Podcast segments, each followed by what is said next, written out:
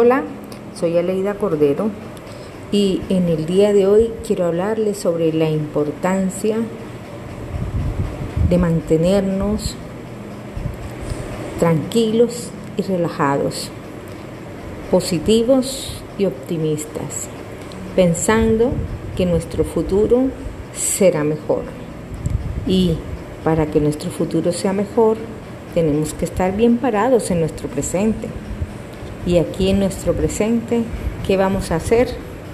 Pues vivir la vida de la mejor manera. Amarnos, querernos, respetar a nuestra familia, respetar a nuestros hijos, cuidar nuestro cuerpo, cuidar nuestra vida, cuidar nuestra respiración. Fundamental y no lo olviden, aprendan a respirar.